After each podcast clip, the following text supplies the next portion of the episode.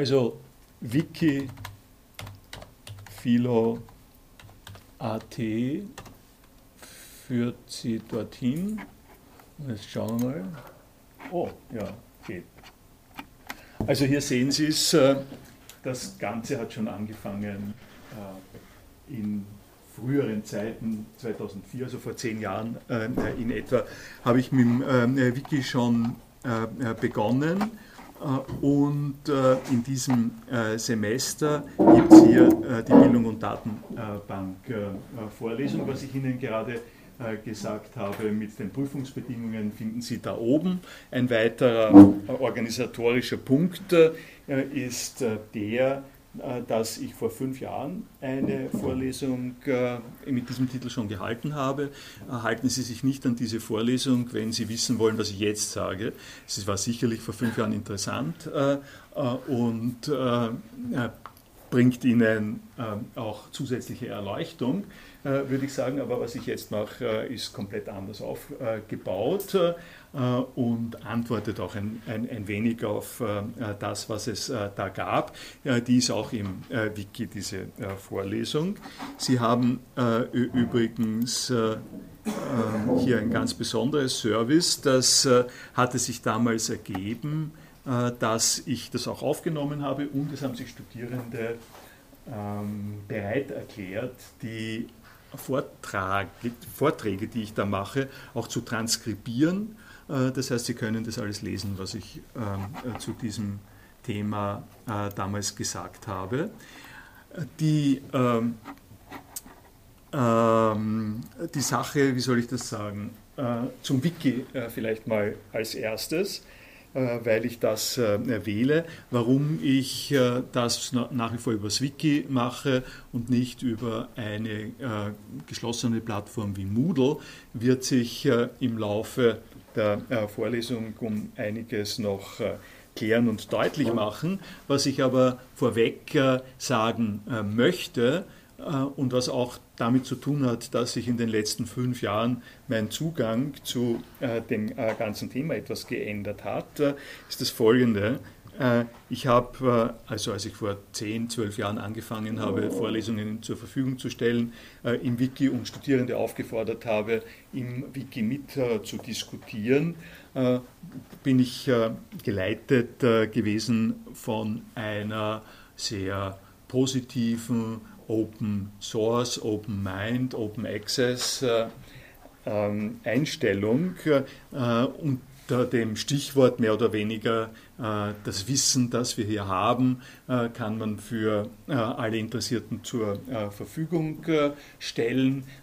wenn man das tut, äh, profitieren äh, mehrere Leute äh, davon, nicht nur die hier sitzen. Ich selber werde vom österreichischen Staat angestellt, um das zu machen. Das heißt, ich habe meinen Lohn schon bekommen.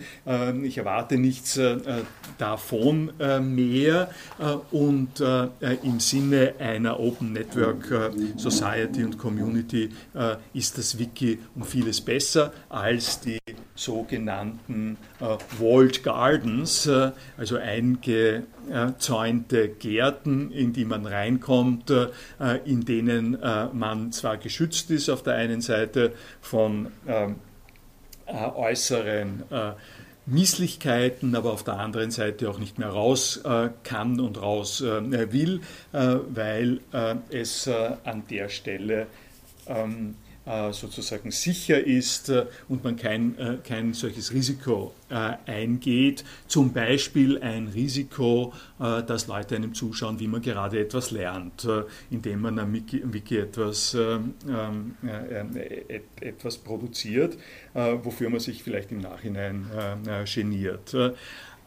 Diese ähm, Schwierigkeiten äh, habe ich nicht gehabt, die sind aber äh, in den letzten Jahren, äh, wie Sie vermutlich alle wissen, äh, doch ziemlich viel größer geworden. Und es stellt sich heraus, dass man eine größere Sensibilität aufbringen muss angesichts dessen, was man am Web tut, wenn man am Web etwas zur Verfügung stellt. Und von daher könnte man meinen, dass so ein offenes Wiki wie das, was ich hier für sie anbiete, äh, doch vielleicht ein bisschen, bisschen hinten nach und nicht mehr problembewusst äh, äh, genug ist. Nun wissen wir aber einerseits, dass egal ob sie jetzt im Wiki sind oder sonst wo, die Möglichkeiten einer zentralen Überwachung ziemlich groß sind.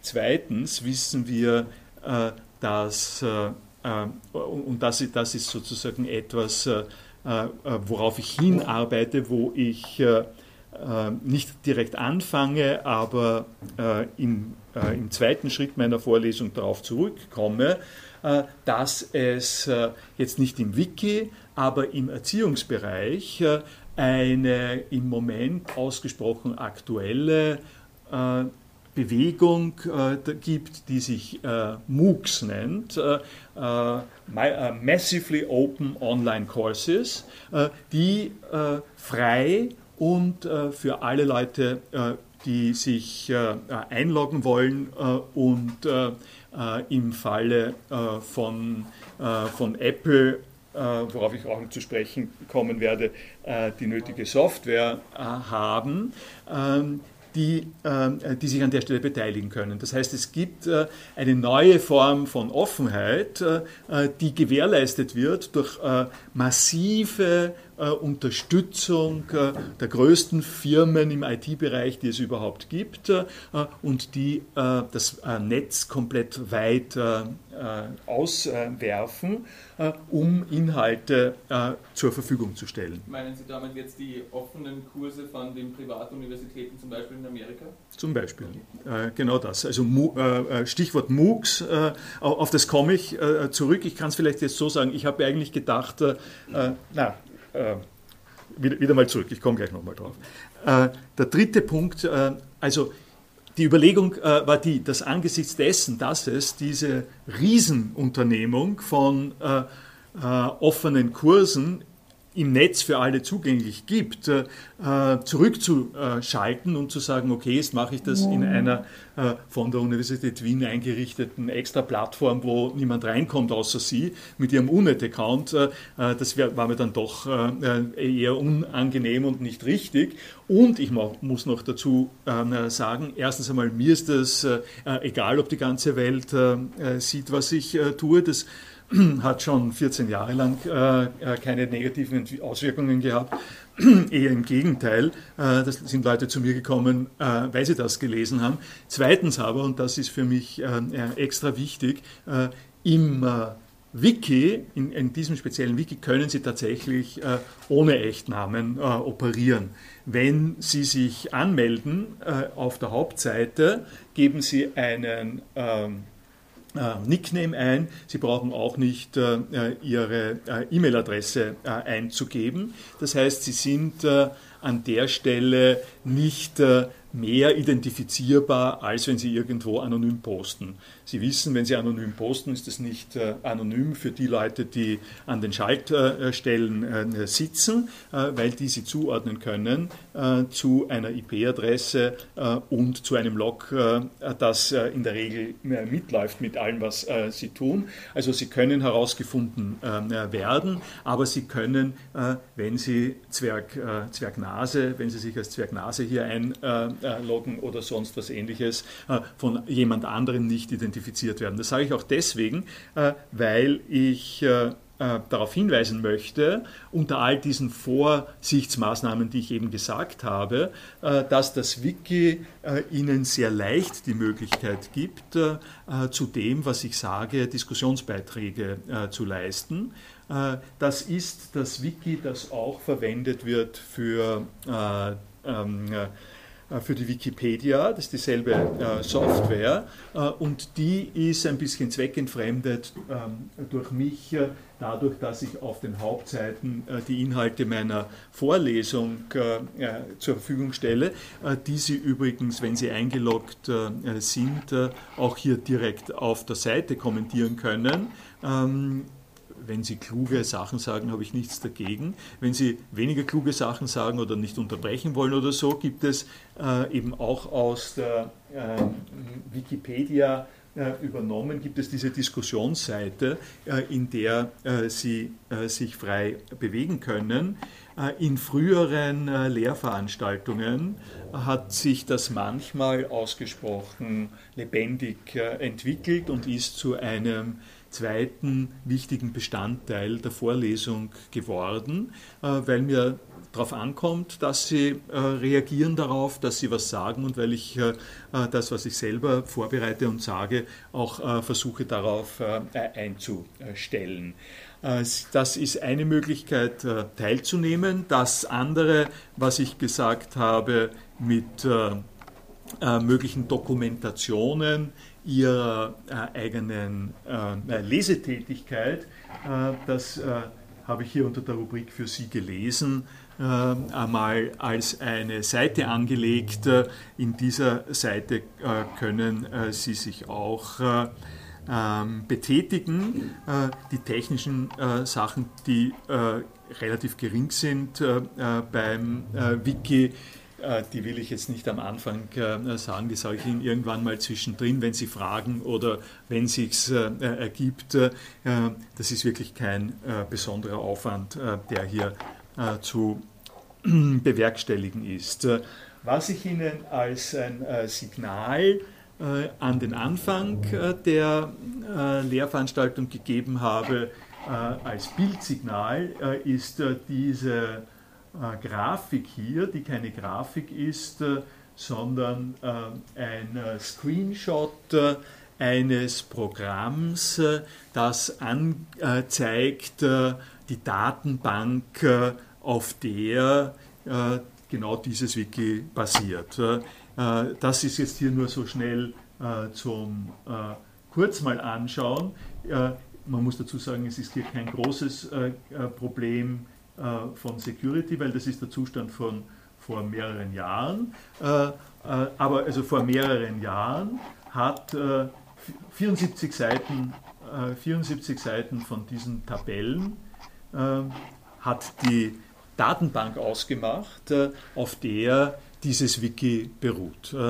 Das sage ich jetzt äh, hier schon sehr pointiert, um den Kontrast äh, Ihnen vor Augen zu führen, um den es mir auch gehen wird in dieser äh, Lehrveranstaltung, nämlich auf der einen Seite diese Art von Zahlenansammlung in, in Reihen und Zeilen, in Kolumnen und Zeilen. Das ist eine die, die standardmäßige Art und Weise, wie die Daten, die Sie reingeben, in dem Moment, in dem Sie äh, das Wiki bevölkern, äh, wie die dargestellt werden äh, und wie sie dargestellt werden müssen, damit äh, das, äh, was im Wiki passiert, den äh, Erfordernissen und Erwartungen entspricht, äh, die sie äh, von einem in diesem Fall für den äh, Lehrbetrieb äh, verwendeten Wiki äh, ähm, mit sich bringen. Das heißt, diese Kreuzung dazwischen dass wir hier jetzt um Inhalte reden, über Prüfungsmodalitäten, aber nicht nur, sondern auch um äh, philosophische äh, Inhalte, um Bildung, um Datenbanken äh, und uns auf diese Art und Weise miteinander unterhalten, um eine Vorlesung mit Diskussion in die Wege zu führen. Und auf der anderen Seite, dass das, was da unten mitläuft, sozusagen eine Datenbank ist, die nach ihren eigenen Gesetzen geht, die wir in dem Zusammenhang äh, auch äh, noch betrachten werden. Das ist deswegen interessant, denke ich, mitzuteilen, weil ein solches Verfahren natürlich, nein, nicht natürlich, ein solches Verfahren erst seit 10, 15 Jahren überhaupt möglich ist. Jahrhundertelang sind Vorlesungen äh, so äh, durchgeführt worden, dass man äh, da vorne steht, äh, einen Text hat, den man runterliest äh, oder aber extemporiert äh, und Sie hören das äh, über die Ohren und allenfalls schreiben Sie mit oder haben vielleicht auch ein Skriptum, weil das schon mal äh, verschriftlicht worden ist. Aber zwischen den beiden Teilen, die hier tätig sind, ist Luft, ist das Leben, ist Erinnerung, ist menschliche Leistung von, von Fragen, Verarbeiten, Gedächtnis, Schreiben allenfalls. Allein schon die Tatsache, dass hier äh, der MP3-Rekorder mitläuft äh, und dass äh, das, was ich sage, hier äh, unterstützt wird äh, durch eine am Internet zugängliche Wiki-Datenbank, äh, macht darauf aufmerksam, dass sich in dem Vorlesungsbetrieb etwas geändert hat und die von mir angesprochenen MOOCs, M-O-O-C, falls Sie äh, das noch, äh, äh, noch nicht gehört haben. Diese MOOCs äh, machen das, äh, auf Englisch würde man sagen, with a vengeance. Ja? Also die demonstrieren das für alle Welt, dass es äh, Vorlesungen gibt, für die, um die traditionelle Betrachtung, die traditionelle Redeweise zu verwenden, 10.000 Leute eingeschrieben sind. Äh, wir werden äh, das dann noch genauer ansehen, aber in den Presseaussendungen können Sie lesen, äh, eine kleine Universität, ich glaube die Fachhochschule Oldenburg, hat 4900 Studierende und in einem Kurs 10.000 Leute eingeschrieben. Ähm, die sind in diesem Kurs mit drinnen. Das ist möglich, diese Art von äh, Redeweise, aber auch Denkweise und Erfahrungsweise ist möglich dadurch, dass äh, Datenbanken äh, dazwischen geschaltet sind, zwischen das Geschäft, das ich hier gerade betreibe, nämlich Ihnen in die Augen zu schauen und zu sagen, leider geht der Computer wieder mal nicht, und auf der anderen Seite in der ganzen Welt Leute die äh, sich dessen bedienen ähm, können, äh, was äh, wir da tun. und ich wollte, ähm, gerade weil das so eine einschneidende Entwicklung ist, die übrigens drei Jahre, zwei, drei Jahre alt ist in dieser, in dieser Ausdehnung. Der David Cormier hat ja diesen Terminus geprägt, hat, hat den 2010 das erste Mal im Video ähm, äh, sozusagen erläutert. Äh, gerade weil das äh, so aktuell ist, wollte ich eigentlich damit äh, beginnen, um Ihnen das möglichst äh, äh, plastisch vor Augen zu führen. und bin dann aber doch davon abgekommen und habe es in die zweite Reihe verlegt. Äh, Im zweiten äh, Kapitel Bildungsindustrie und Bildungsbürokratie werde ich auf das äh, näher eingehen.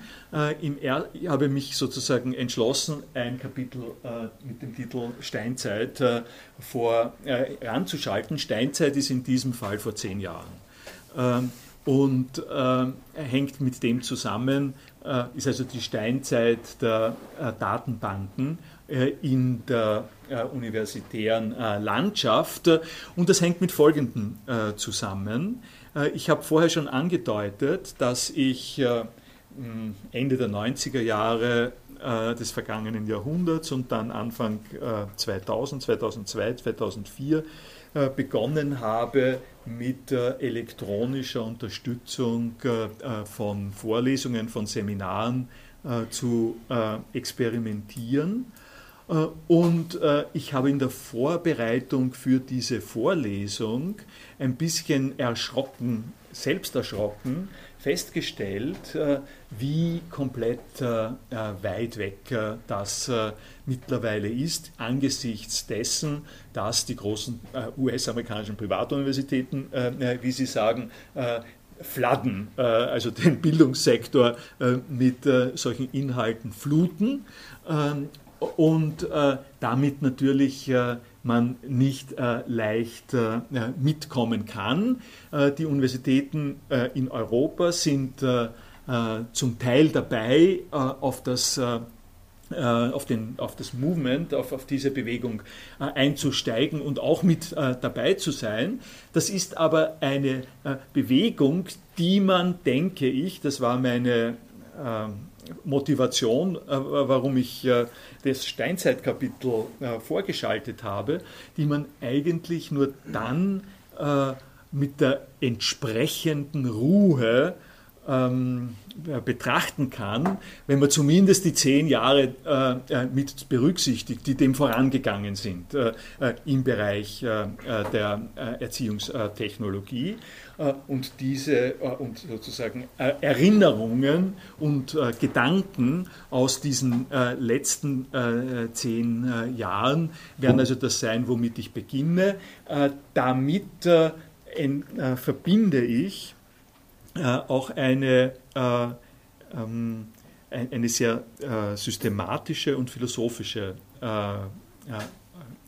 Aufgabe und ein, ein solches Interesse.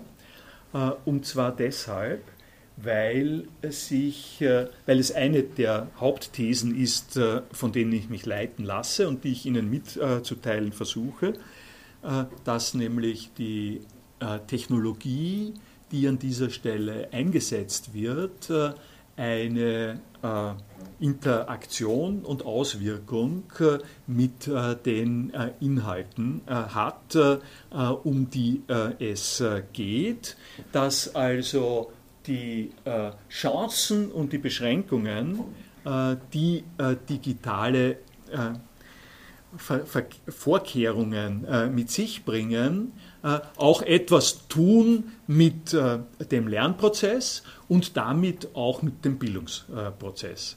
Also das äh, Thema Bildung und Datenbanken, hören Sie bitte auch etwas in die Richtung einer ähm, gewissen Polemik oder einer, einer experimentellen Zusammenstellung, äh, denn es gibt einen äh, Begriff von Bildung, äh, der in der Öffentlichkeit äh, sehr stark und gut vertreten ist. Und das ist ein Begriff von Bildung im Sinne eines abgeschlossenen, in sich ruhenden, aufgeklärten, kritischen Menschseins, das alles andere weniger braucht, alles andere mehr braucht als Computer. Also die äh, Situation, äh, in der wir uns hier am Anfang befunden haben, dass man sich äh, vor eine Gruppe von Menschen stellt und dort beginnt, über eine Sache zu reden und dabei unterbrochen wird deswegen, weil irgendein komisches Gerät nicht so funktioniert, wie man es eigentlich will. Das ist sozusagen der Albtraum einer normalen, äh, einer, einer bildungsbeflissenen äh, Einstellung, äh, wo man äh, äh, dazu äh, sagt und reagiert, in Wirklichkeit brauchen wir diesen ganzen Kram nicht. In Wirklichkeit reicht es, wenn wir Bücher haben und wenn wir im Seminar miteinander reden. Und was ich Ihnen zu sagen habe, das kann ich Ihnen auch so sagen. Ähm, ich kann Ihnen also PowerPoint äh, ist natürlich auch eine äh, Möglichkeit. Äh, das klammere ich jetzt äh, mal ein, weil PowerPoint tatsächlich nichts äh, in diesem äh, näheren Sinn äh, mit äh, Datenbanken zu tun hat. Also die Datenbanken, die hier eine Rolle spielen, die sind schon ein wesentlicher Schritt für die Vernetzung, für die Vernetzung und Distribution, internationale Distribution dieser Inhalte. Äh, wenn, äh, weil es also äh, dieses schwierige Verhältnis zwischen Bildung und Datenbanken gibt. Was sind schon Datenbanken? Das sind ähm, wenn, wenn jemand ein, sozusagen gar nichts darüber weiß, dann sagt er, das sind einfach Haufen von Daten. wenn jemand ein bisschen etwas davon weiß, dann sagt er, das schaut so aus. Das kann aber nicht das sein, worum es eigentlich geht. Ähm, Und ich möchte äh, mit dieser Steinzeit-Einleitung, möchte ich das Folgende äh, tun. Ich möchte Ihnen äh, relativ äh, einfach anfangend bei Internetprotokollen, die komplett an der Basis der Erfahrung mit Internet liegen, ein bisschen etwas darüber sagen. Erstens, worauf sich die gegenwärtige Kultur des Internets aufbaut. Zweitens, äh, äh, was es ist, was überlagert worden ist äh, durch das WWW und die entsprechenden Angebote im WWW. Was da, was da vor 15 Jahren noch aktuell war und heute nicht mehr aktuell ist und was vor 15, 10 Jahren aktuell war und damals zu äh, pädagogischen Aktionen äh, geführt hat im Rahmen meiner Experimente damit, das möchte ich Ihnen ein bisschen vorstellen, äh, damit Sie einschätzen können, welche äh, doch äh, sozusagen einschneidenden Veränderungen äh, die letzten drei, vier, fünf Jahre mit sich gebracht haben für Leute, die am technischen äh, Finger, also ihren, ihren, Finger am Puls der technischen Entwicklung äh, haben. Ich äh, zeige Ihnen, ja, ja, vielleicht das, um hier noch weiterzugehen, das ist also Bildungsindustrie und Bildungsbürokratie. Das ist das Zweite, was ich in dem Kapitel dann besprechen möchte, nämlich ein bisschen etwas über die Bologna-Reform zu sagen, die äh, wie es manche von Ihnen äh, vielleicht mitgemacht oder manche zumindest mitgekriegt haben, äh, ja in der, an der Universität Wien auch zu Demonstrationen oder zu einer, zur Hörsaalbesetzung, zur Audimax-Besetzung geführt hat. Stichwort Unibrennt, Stichwort Bildung für alle, sonst gibt es Krawalle. Es ist also die äh, die Datenbankbetrachtungsweise äh, im Sinne der Industrialisierung, äh, die Bildungsbürokratie, Bologna-Betrachtungsweise im Sinne der Administration des Bildungswesens und damit verbunden nochmal wiederum eine, eine Einklagen des Bildungsmomentes äh, gegen administrative äh, Restriktionen, äh, die äh, ich hier äh, behandeln möchte im zweiten Punkt.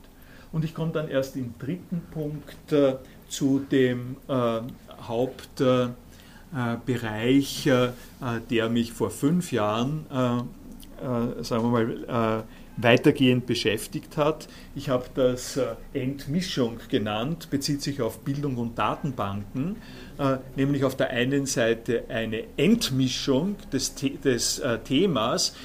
Entmischung heißt an der Stelle, es gibt die Leute, die insistieren darauf, dass das nichts miteinander zu tun hat, dass man diese beiden Sachen getrennt halten muss, dass Datenbanken bestenfalls eine, ein Lernbehelf sind, etwas, was nicht zum Wesentlichen von Bildung gehört und, und die Datenbank-Experten ihrerseits mit Bildung äh, zunächst mal auch äh, nichts anzufangen haben. Äh, das, was in Datenbanken passiert, ist entwickelt worden und funktioniert allüberall ganz ohne dass äh, es an Universitäten für Wikis verwendet wird oder für sonst was. Äh, also äh, das ist eine autonome äh, IT-Zone und äh, die Bildungsdebatte und die IT-Agenten, die es in dem Zusammenhang gibt, äh, werde ich mal ein bisschen separat dann darstellen und dann aber auch die Mischung nochmal versuchen und der Remix äh, der äh, wird dann darin bestehen, am Ende, äh, dass ich in einigen Beispielen Ihnen den für mich gegenwärtig maßgeblichen ähm, Zusammenhang, Versuche, Bildung und Datenbanken miteinander in eine produktive Beziehung zu setzen, Ihnen vorstelle. Wenn Sie neugierig sind, wenn Sie äh, im Philosophie-Bachelor, äh, wie viele sind äh, Philosophie-Bachelor? Oh ja, das ist die, äh, die Hauptsache. Wenn Sie im Philosophie-Bachelor sind, ist die Wahrscheinlichkeit äh, groß, dass Sie äh, nicht wirklich große Kenntnis von Datenbanken haben. wenn Sie neugierig sind, was ich Ihnen sehr empfehle äh, und was ich Ihnen ans Herz äh, legen möchte, äh, dann, äh, dann nehmen Sie unter diesem Datenbanktitel nehmen Sie das von Frank Stajano, A Gentle Introduction to Relational and Object-Oriented Databases. Das sind zwölf Seiten, die ähm, einigermaßen leicht zu lesen sind und wo Sie einen Eindruck kriegen davon, was es dabei auf äh, sich hat. Äh, äh, hier gibt es noch, gibt's noch ein paar riesige Schmöker, das sind so 400 Seiten Bücher vom Date und vom Gillenson. ich nehme nicht an, dass, dass die Mehrheit der hier Anwesenden das studieren möchte, aber wenn Sie reinschauen wollen, sind Sie natürlich herzlich dazu eingeladen. Gut, äh, das äh, ist mal der erste Schritt. Äh, ja, hier, das sollte ich vielleicht noch sagen, hier mache hier mach ich im Laufe der Zeit dann eine Tabelle, in der ich die Vorlesungsnotizen eintrage und wenn ich sie auf die Audiothek gestellt habe, jetzt kann ich die Audiothek noch zeigen, dann den entsprechenden Link. Ja? Ähm, zu den Materialien, die Sie zur Verfügung stellen bei den Datenbanken, ist das jetzt nur rein technische Sichtweise oder geht es da auch schon um äh, es, Gedanken zu Datenbanken? So es geht noch nicht wirklich, äh, es, äh, es geht noch nicht so sehr um die Kritik. Also es ist, äh, äh es, das ist ein Standard, äh, eine Enzyklopädie, eines der ersten wirklich komplett ausgereiften und guten Lehrbücher für Techniker. Lehrbuch für Technik das ist auch ein Lehrbuch, allerdings für mehr Mortals. Äh, also das äh, ist für Leute, äh, die sich in die Sache ein bisschen einarbeiten wollen.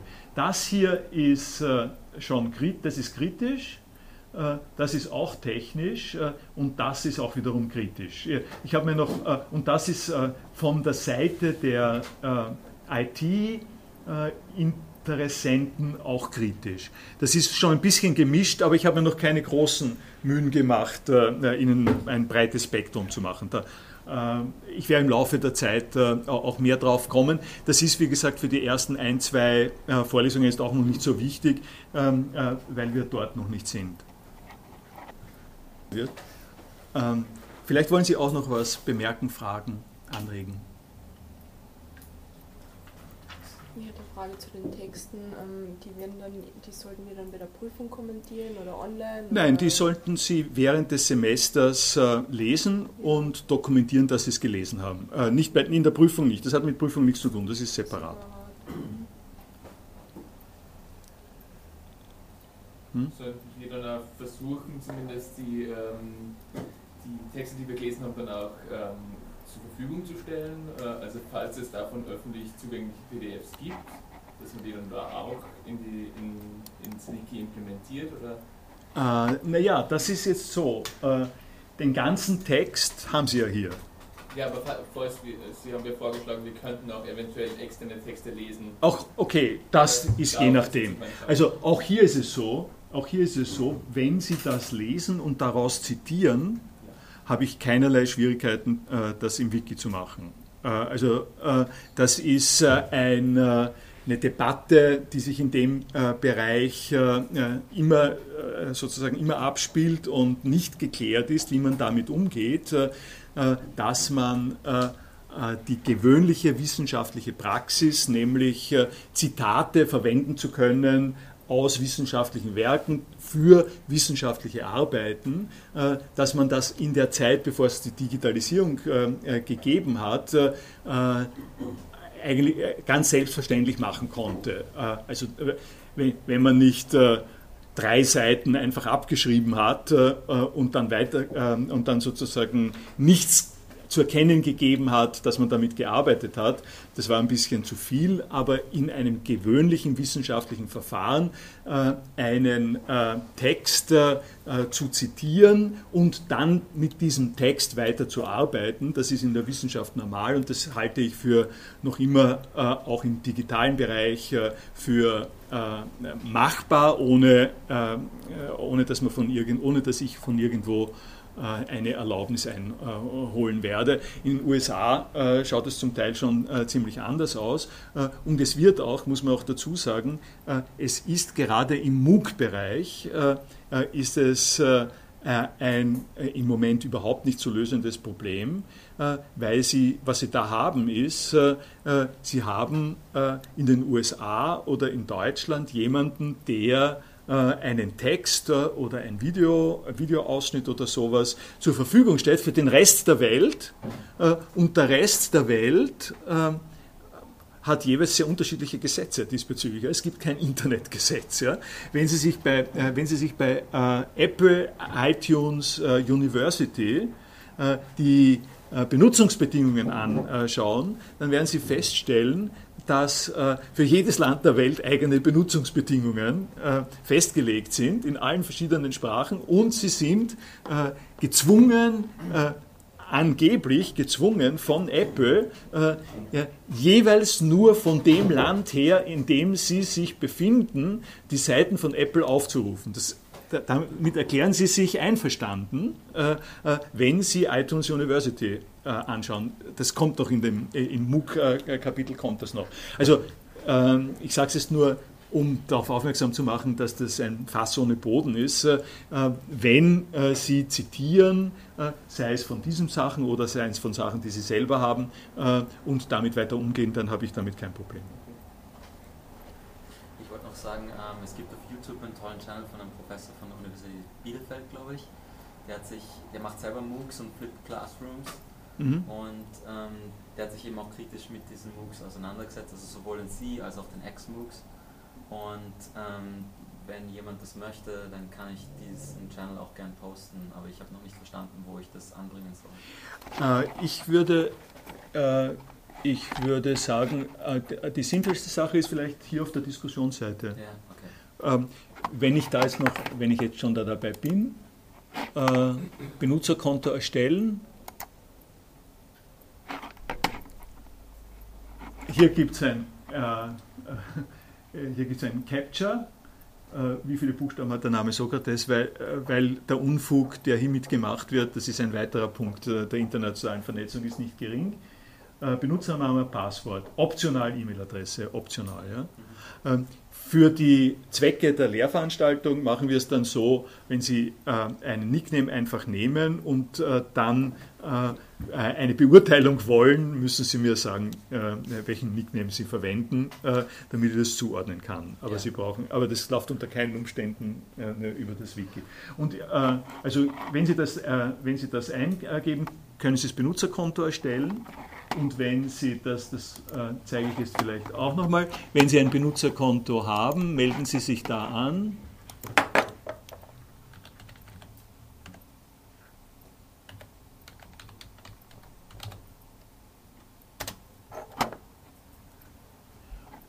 Und dann haben Sie hier die Diskussionsseite und hier haben Sie äh, hier können Sie schon loslegen. Äh, hier, können Sie, hier haben Sie eine Vorschau. Das war's. Also mehr ist das nicht. Wenn, wenn Sie es sehen wollen, Sie tun das rein. Sie können Sie sehen, so sieht das aus.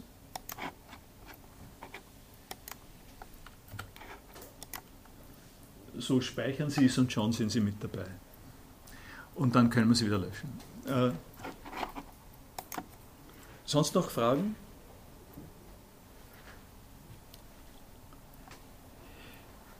Dann gehe ich über zu dem ersten Punkt. Ich hatte schon ähm, gesagt, äh, es wird äh, darin, darum gehen, äh, dass ich Sie mit äh, einigen ähm, elementarsten Protokollen vertraut mache und um Ihnen die Richtung zu zeigen, vor, vorweg zu sagen, in die das gehen wird, handelt es sich um Folgendes. Äh, es handelt sich um E-Mail, es handelt sich um Telnet, es handelt sich um Internet Relay Chat äh, und es handelt sich um äh, Multi-User Dungeons oder Multi-User Dimensions. Das sind alles Protokolle, die entwickelt worden sind seit Beginn der 80er Jahre des vergangenen Jahrhunderts und die sich äh, in dem speziellen äh, Fall, den ich Ihnen äh, zeigen möchte, gesammelt finden in einer pädagogischen Experimentalsituation, die ich eingerichtet habe, die, die sich Freiraum nennt. Das ist dann das, zweite, der zweite Punkt hier.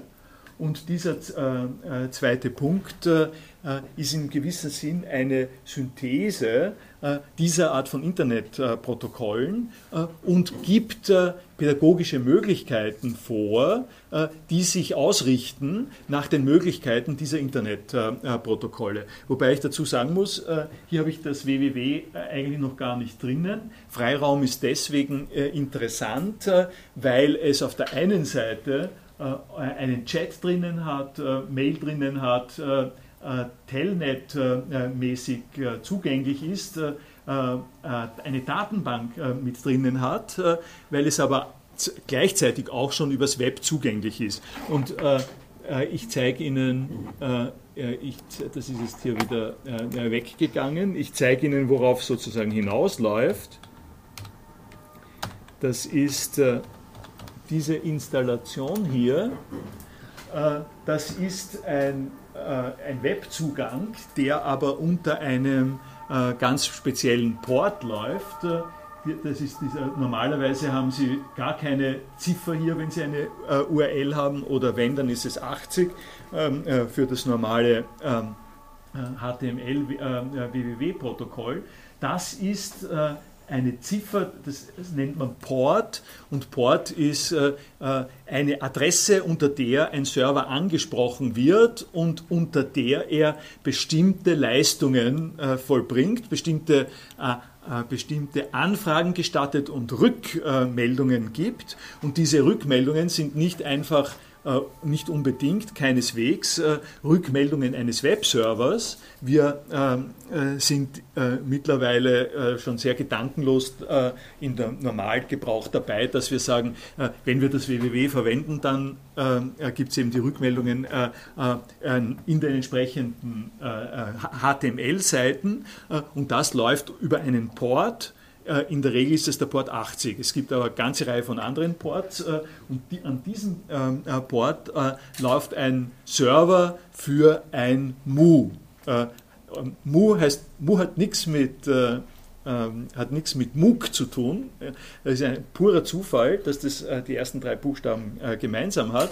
MU äh, steht für MATS Object Oriented. MATS komme ich, was das sind. MATS sind ähm, Spielumgebungen äh, online, äh, in denen online äh, äh mit äh, Chat-Funktionen und Datenbank-Funktionen gearbeitet wird. Und wenn das Ganze in objektorientierten Sprachen umgesetzt wird, äh, dann spricht man von MOOS. und ein solches, das erste ähm, sozusagen historisch berühmte bekannte MOO war das Lambda-MOO äh, das Lambda-Mu eine Umgebung, äh, in der äh, in einer gewissen Weise schon alles das drinnen war, was wir heute sozusagen bis zu Facebook gebracht haben, nämlich ein zentraler Server mit einer Datenbank, der es gestattet, dass viele Benutzer gemeinsam äh, mit Webseiten, äh, also sich, sich beschäftigen können und äh, in dieser Umgebung ihre eigenen Profile aufbauen können und sich selber auch austauschen. Also Facebook hat einiges von dem verloren, also der, der na, Chat gibt es, ich kenne mich nicht sehr gut aus in Facebook, gibt es wahrscheinlich auch Chat, ne? Äh, äh, gibt es auch, also ist, ist auch noch drinnen. Also das sind äh, Sachen, äh, die dort angelegt sind und das ist äh, so ein Ding und ich zeige Ihnen, ähm, ja, Sie können sich übrigens die, die Adresse haben, haben Sie. Sie können sich auch einfach als Guest einloggen. Ich bin jetzt nicht sicher, ob man es groß oder klein schreiben muss. Schreiben wir es mal groß, ohne Passwort.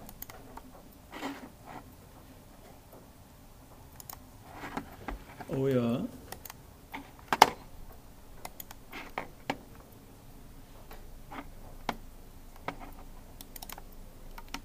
So, was Sie da jetzt gesehen haben, äh, das, war, das war jetzt gerade äh, äh, ein Java-Klient, der da drinnen ist und der Ihnen Folgendes gestattet. Der, der gestattet Ihnen hier eine Live, ein Live sich einschalten in eine ähm, Multi-User-Umgebung, äh, wenn Sie zum Beispiel, Sie haben ja da ein paar, äh, äh ein, ein, ein, paar Laptops, sind Sie schon drin? Die Sicherheitseinstellungen, äh, das war einer der Gründe. Wenn Sie die Java-Sicherheitseinstellung runterfahren, es kann Ihnen mit dem Ding nichts passieren, das ist auf Mittel eingestellt. wenn Sie es runterfahren, um in, in der Java, ähm, im, im, im Java Control Panel, äh, ist es auf Mittel eingestellt. Wenn Sie es runterfahren, dann geht's. Äh, also Sie können es dann wieder rauf tun. Äh, wenn Sie es ausprobieren wollen, können Sie sich einloggen. und, und ich kann hier zum Beispiel Hello sagen. Und äh, wenn jemand anderer äh, drinnen ist, dann sagt er auch Hello und hier gibt es dann schon einen Bot, äh, der äh, äh, sich entsprechend äh, vernehmbar macht. Und Sie können jetzt ähm, auf der einen Seite über Chat-Funktion kommunizieren mit Leuten, die da drinnen sind und Sie können sich bewegen in einer Datenbank, mehr oder weniger. Die Datenbank ist eine Textdatenbank, die so aufgebaut, die, wird, die, die gleichzeitig hier äh, dargestellt wird in diesem anderen äh, Fenster, äh, zusammen äh, mit einer solchen äh, Linkstruktur. Ähm, da komme ich erst später äh, drauf. ich sage es Ihnen nur, da, die, diese Momente von interaktiver Steuerung fremder, von einem Server zur Verfügung gestellter Systeme, zu einem Zweck, äh, der in dem Fall äh, die gemeinsame Auseinandersetzung mit äh, Zarathustra von Nietzsche war, ist das, worauf ich sozusagen hinarbeiten ähm, werde und wofür ich Ihnen vorweg ein bisschen was über die Internet ähm, äh, Protokolle äh, hier sage. Und als drittes äh, werde ich dann äh, aufs Wiki äh, selber äh, zu sprechen kommen und wie die Möglichkeit mit einem Wiki umzugehen sich auswirkt für ähm, philosophische Beschäftigung mit entsprechenden Themen. Die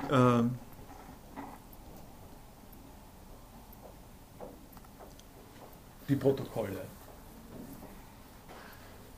Es ist äh, für philosophische Betrachtungsweise ähm, etwas Selbstverständliches, was aber im IT-Bereich äh, sehr äh, fremdartig ist und weit weg liegt, äh, dass man, wenn es äh, äh, etwas zu überlegen gibt, normalerweise Gewährspersonen hat und Basistexte. Also Sie werden in Ihrem äh, Studium jede Menge von lesen, Sie, lesen Sie bitte Prolegomena von Kant oder lesen Sie ähm, ähm, Minima Moralia von Adorno oder was, oder was immer. Das heißt, es werden Ihnen philosophische Texte äh, zur Verfügung äh, gestellt, äh, auf die Sie sich beziehen können, die eine Arbeit des Gedankens enthalten, an die Sie sich anknüpfen können. Und ähm, also zum Beispiel die zweite Vorlesung in diesem Modul ist Walter Benjamin, das Kunstwerk im Zeitalter der technischen Reproduzierbarkeit. Philosophie ist in der Regel so aufgebaut, dass Sie ein ganzes Semester lang über diesen Text von Benjamin reden können. Ähm, und dass äh, sie den ernst nehmen äh, und äh, entwickeln, äh, was an dieser äh, Stelle sozusagen alles impliziert ist.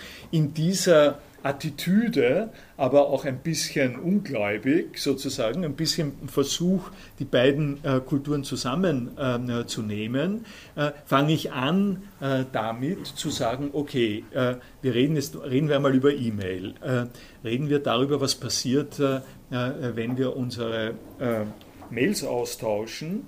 Äh, wo kommt überhaupt, was ist das überhaupt? Was ist E-Mail? Äh, wo kommt das her?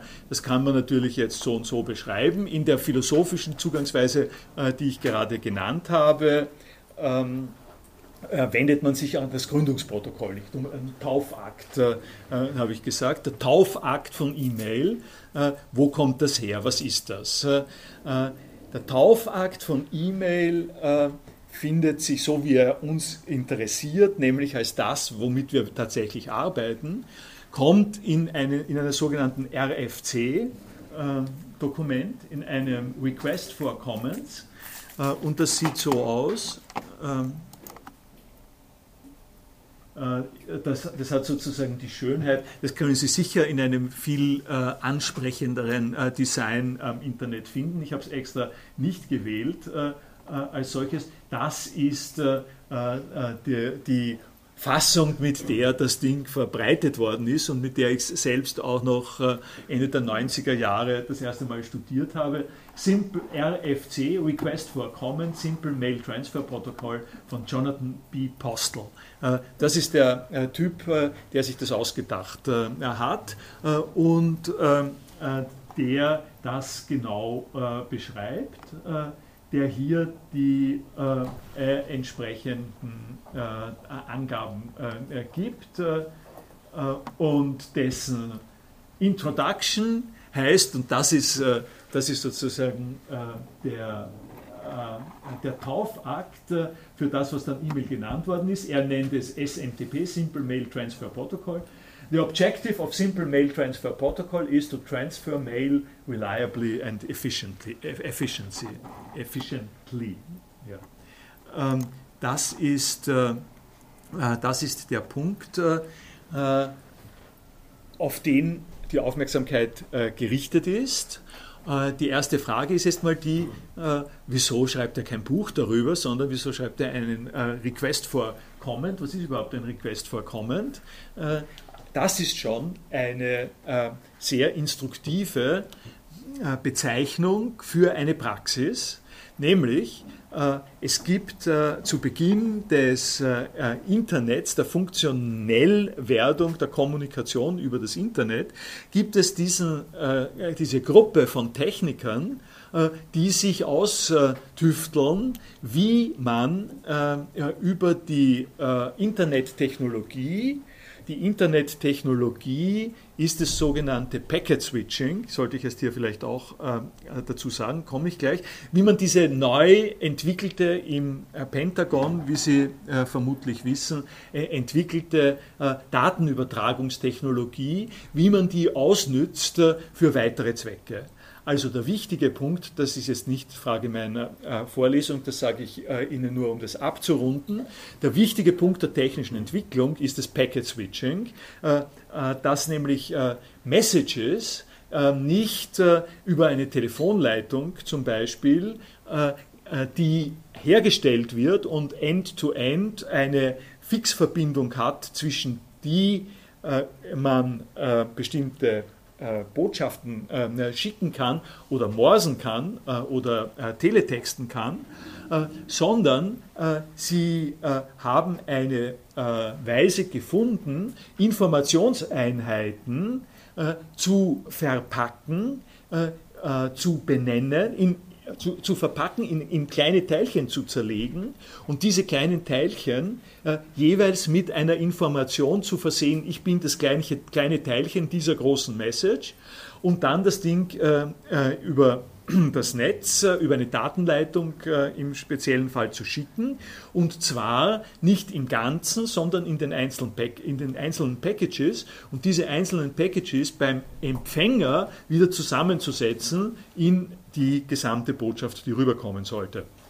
Die, äh, der Vorteil äh, dieser äh, Technologie ist äh, der hauptsächlich mal gewesen und ist noch immer, dass Sie nicht warten müssen, bis, wie man sagt, eine Telefonleitung hergestellt ist, sondern Sie können diese Pakete rausschicken und wenn, wenn irgendwo eine Leitung gestört ist, was zu dem Zeitpunkt äh, noch viel häufiger der Fall war, als es jetzt ist. Wenn eine Leitung gestört äh, ist, dann nimmt das eine andere Leitung. Es gibt äh, diese Vernetzung unter den verschiedenen Universitäten, Forschungszentren der Universitäten, die es gegeben hat, hat schon damals mit mehreren Leitungen gearbeitet.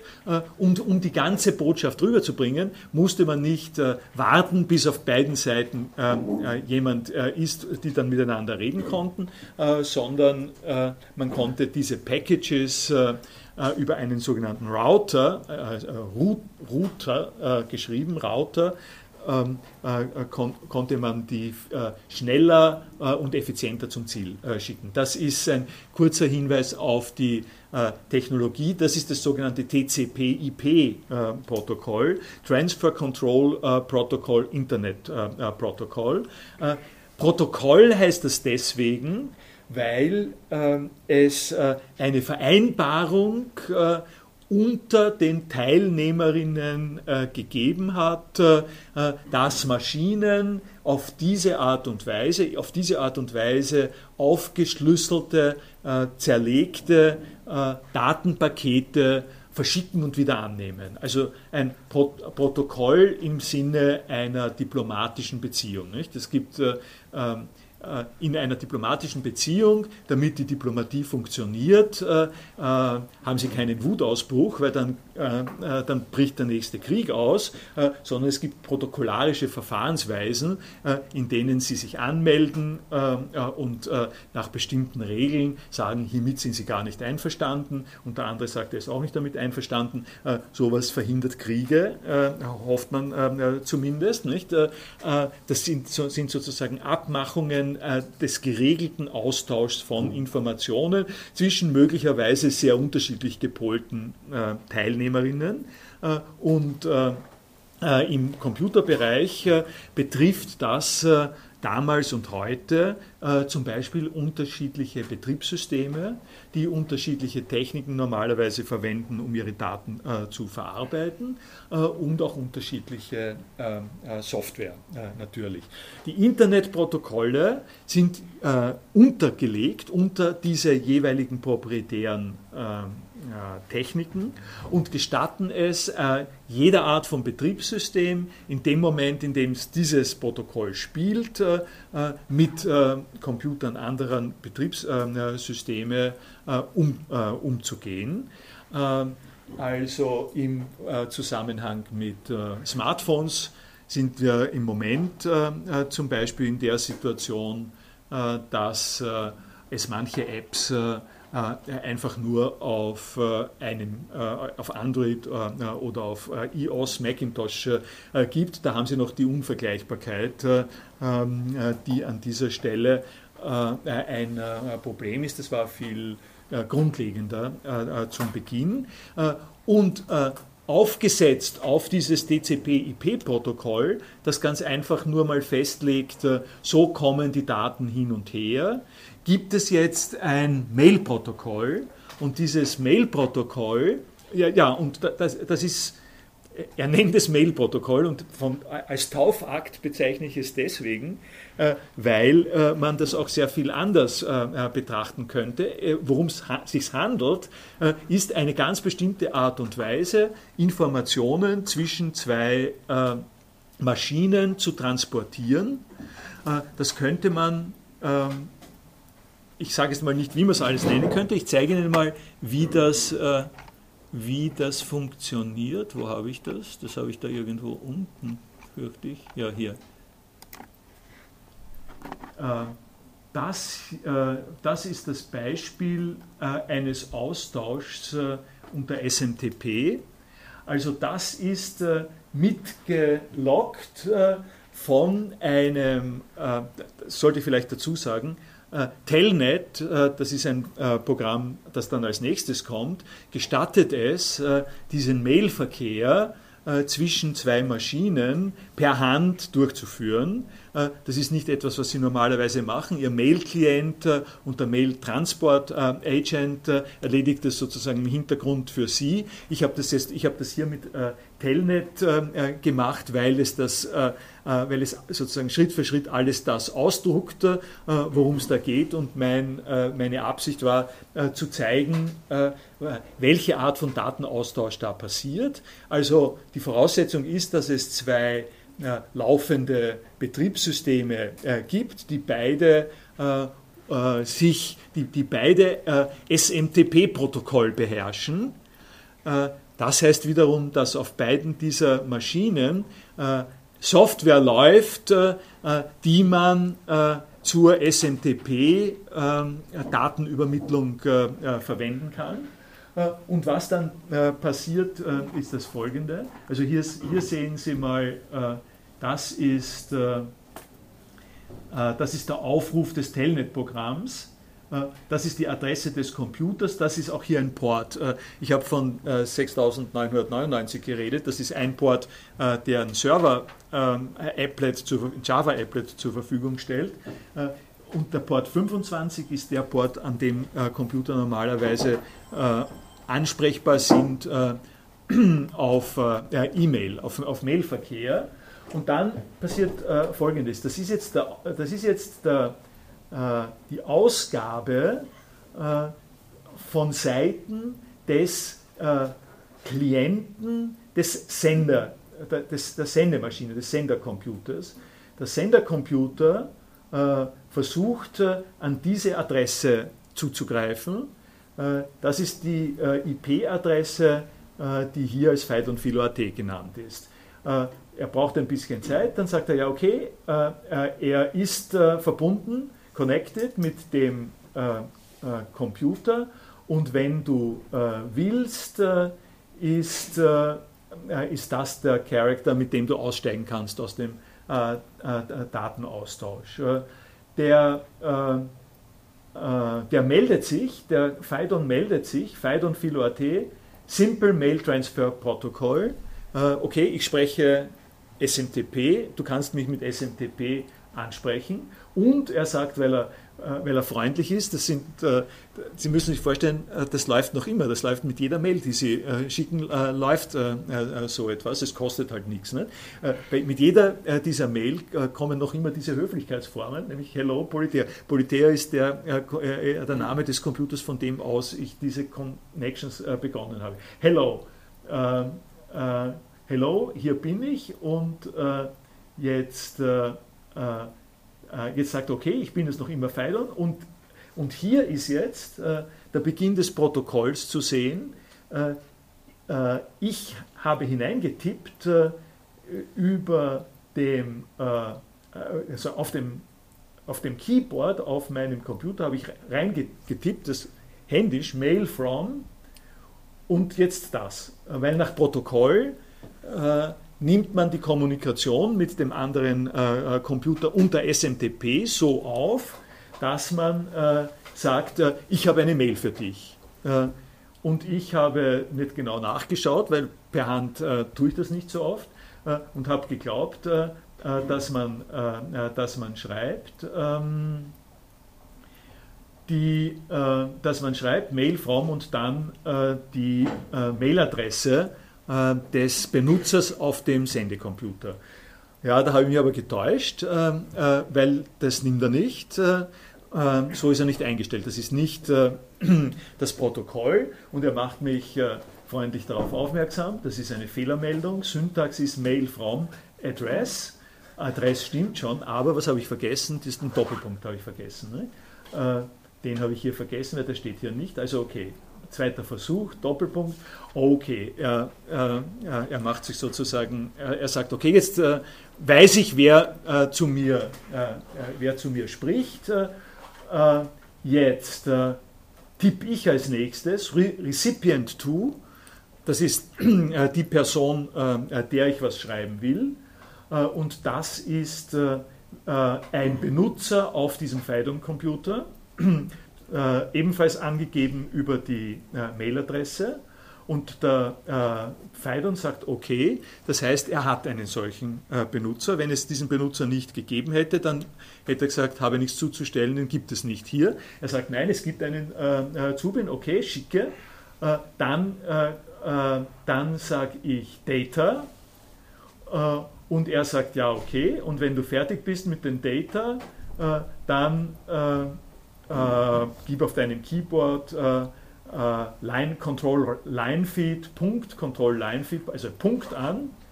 Äh, okay, und äh, das sind die Sachen, die ich reintippe.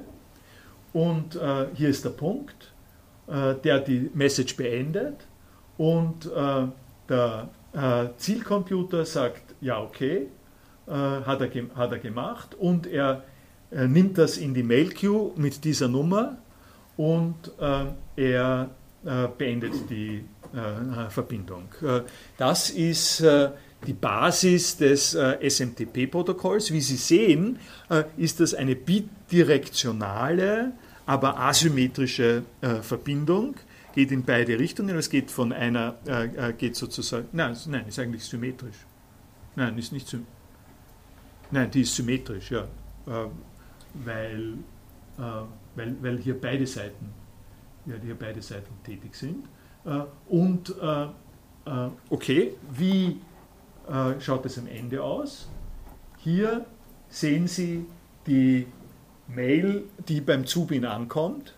Das ist der Text und das hier ist die Information, die ich Ihnen im Prinzip da ähm, äh, vorher jetzt äh, äh, dargestellt habe. Schauen Sie zum Beispiel hier, dieses 39CF äh, ist, hier die, ist hier die Message. Ne? Das ist die Message-Nummer. Äh, Sie haben das Dat, äh, Datum dabei, Sie haben das From dabei und Sie haben hier die, die, die Textmessage dabei. ja? Heißt das, dass wir, wir einen Mail-Client benutzen, so wie wir ihn kennen, dass der uns, weil Sie vorhin die Parallele zur ähm, diplomatischen Etikette gezogen haben, dass der darauf schaut, dass wir den Anstand bewahren, damit das quasi die Message so überbracht wird, wie es vom Etikett verlangt Das äh, ist eine sehr gute Frage und führt mich geradezu äh, äh, zu dem, äh, was, äh, was ich Ihnen noch weiter jetzt sagen äh, wollte. ich habe hier von Anstand geredet nicht? Und Hello ist, ist so wirklich diplomatisch, aber und da kommt jetzt der große, äh, der große Klumpfuß äh, in dieser äh, Geschichte. Äh, äh, ich habe hier geschrieben, Mail from Hahalt Politea Philoatea. Wenn ich dort hineingeschrieben hatte, Barack Obama at Weißes Haus Gov US, würde hier stehen, Mail relieved, uh, relieved from Barack Obama Total einfach. Der, äh, ich brauche nur hm? ein Spoof. Also Sie ein, ein Spam äh, oder Spoof. Ja, eh, nein, es ist, es ist so. sich dann als jemand ausgegeben, der Sie nicht sind. Das ist jetzt das ist genau der Punkt. Ja. Ich habe es jetzt ein bisschen lockerer gesagt. Ja. Ich, kann, ich könnte dort hinschreiben, plumps plumps at plumps plumps Punkt plumps. Ja. Okay. Äh, das wäre dem vollkommen egal solange die Syntax äh, stimmt und solange hier der, der Doppelpunkt ist. Ja? Äh, wenn ich den Doppelpunkt nicht setze, dann wird er sich aufregen. Äh, wenn ich hier eine vollkommene Fantasieadresse schreibe, dann kontrolliert er das überhaupt nicht. Ähm, und übernimmt es, äh, übernimmt es geradewegs ähm, in, äh, äh, in seine Mail und Sie kriegen, äh, Sie kriegen dann einen, äh, einen Brief äh, ähm, äh vom, äh, vom Mitterlehner oder von sonst jemandem, der, der Sie bittet, um dort und dorthin zu kommen. Und die einzige Möglichkeit, ich habe dann eh ein zweites Beispiel, das machen wir das nächste Mal dann vielleicht, die einzige Möglichkeit, da dahinter zu kommen, ist das hier genauer zu studieren. Ja? aber der, aber der wichtige, wichtige Punkt und warum ich Ihnen äh, sozusagen auf dieser untersten Basis schon ein bisschen etwas äh, mitteilen möchte äh, über das, was, was im Internet geschieht mit uns selber. Das Wichtige ist, dass der Apostel gesagt hat, das Wichtige, also das Wichtige, der Apostel hat gesagt, das ist mein einfacher Weg, Post auszutauschen. Und dieser Weg, Post auszutauschen, ist total, total einfach natürlich, aber Post ist das überhaupt nicht. Ja? Äh, das ist, vor allem ist es, also es ist meilenweit entfernt von Post, wenn man die traditionelle Post nimmt, als äh, ich habe einen Brief, den Brief schreibe ich, äh, dann schicke ich ihn äh, irgendwo hin, äh, unterschreibe ihn, geht über das Postsystem, dann wird er ausgeliefert und dann kriegt die andere Person einen Brief. Ich kann natürlich äh, auch einen Brief schreiben und schreiben, hallo, ähm, hier spricht der Rektor der Universität Wien, kommst du nicht zu mir auf Besuch, äh, mir ist langweilig. Ja? Ähm, äh, das ist über die, äh, über die Mail kann das natürlich auch passieren im Prinzip. Ja? Nur kommt niemand auf die, also es macht eigentlich niemand, es kommt niemand auf die Idee, das ernst zu nehmen. Warum? Weil wir im gewöhnlichen Postverkehr ja jahrhundertelang etablierte ähm, Indikatoren und, äh, haben dafür, äh, unter welchen Umständen etwas vertrauenswürdig ist, äh, dass mir der Briefträger bringt. Ja? Äh, das heißt nicht, dass das nicht umgangen werden kann, ja? aber plus minus hat das über lange Zeit äh, äh, den Zweck erfüllt, äh, ähm, dass man in etwa glauben kann, wenn man einen Brief von jemandem kriegt, wenn man nicht gerade äh, auf der Liste des Geheimdienstes steht äh, äh, oder sowas ähnliches. Das, das ist ein, ein entscheidender Bestandteil des Begriffs von Mail gewesen. In dem Moment, in dem ich sage, okay, ich gebe euch jetzt eine lockere, einfache Art und Weise, Mail zu transportieren, ruft man Mail auf äh, nämlich man ruft Mail auf, jetzt im Sinne äh, der, der, Gedanken. Äh, sie, ver, sie verstehen alle, was, was Mail ist, was Post ist, und sie glauben, das ist Post. Sie glauben, das ist Post und sie denken nicht darüber nach, äh, dass hier in keiner Weise irgendeine Authentifizierung eingebaut ist. Äh, äh, nicht nur denken Sie nicht daran, sondern der Apostel denkt nicht daran. Das war nicht sein Punkt. Ähm, er hat den Ausdruck Post ähm, äh, äh, gehabt und hat den Ausdruck Post verwendet. Und das ist eingeschlagen wie ein Lauffeuer. Das hat sich sozusagen wie ein Lauffeuer verbreitet, inklusive äh, dem, dem Begriff. Und was wir mit dieser Art von Begriff dazu bekommen haben, ist der gesamte Spam, weil ohne dass man da jetzt bösartig sein, sein muss, nicht? aber all der Spam, den Sie kriegen von ähm, von irgendjemandem, äh, den Sie womöglich äh, kennen? Äh, weil, äh, äh, weil die Adressen aus Ihrem Telefonbuch, aus Ihrem Adressbuch ausgelesen worden sind. Alle diese äh, Sachen, die Sie kennen, die gehen im Prinzip über diesen, über diesen Mechanismus, inklusive aller Spam-Bekämpfung.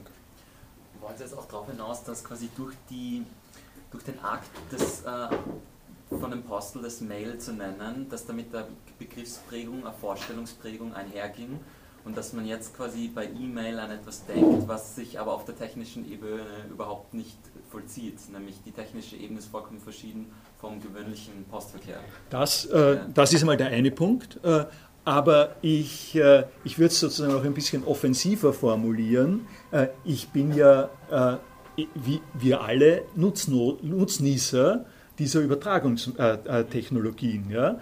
Äh, und wenn ich hinweise darauf, dass der gewöhnliche Postverkehr äh, mit dem vergleichsweise nicht viel zu tun hat. Also eigentlich ist das Telekopieren. Ja?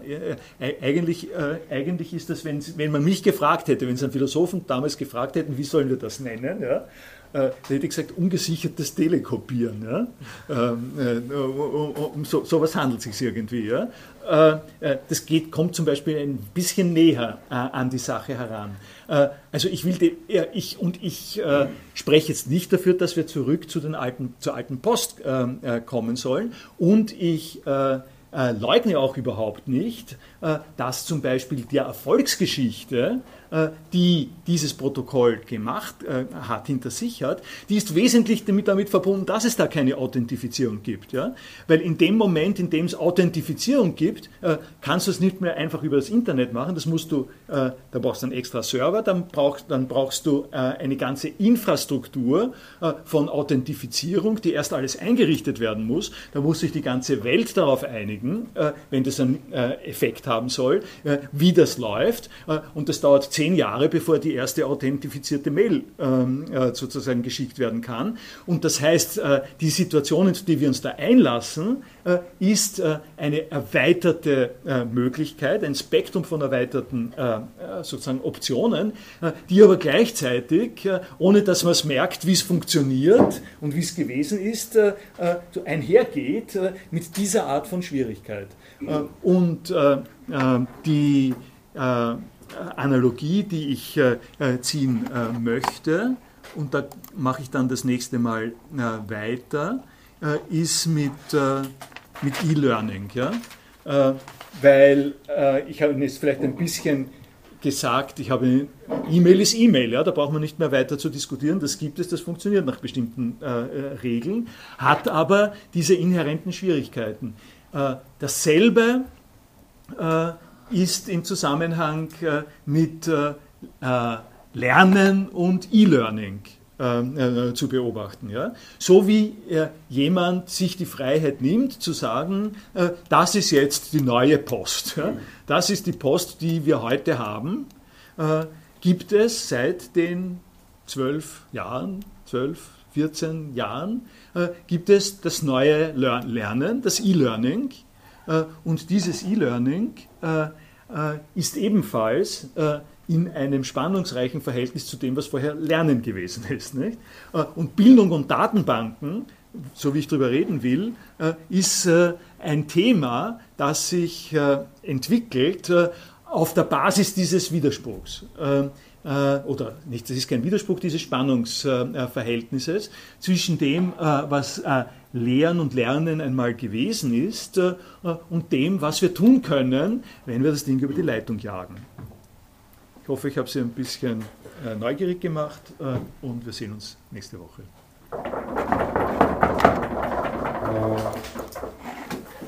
Thank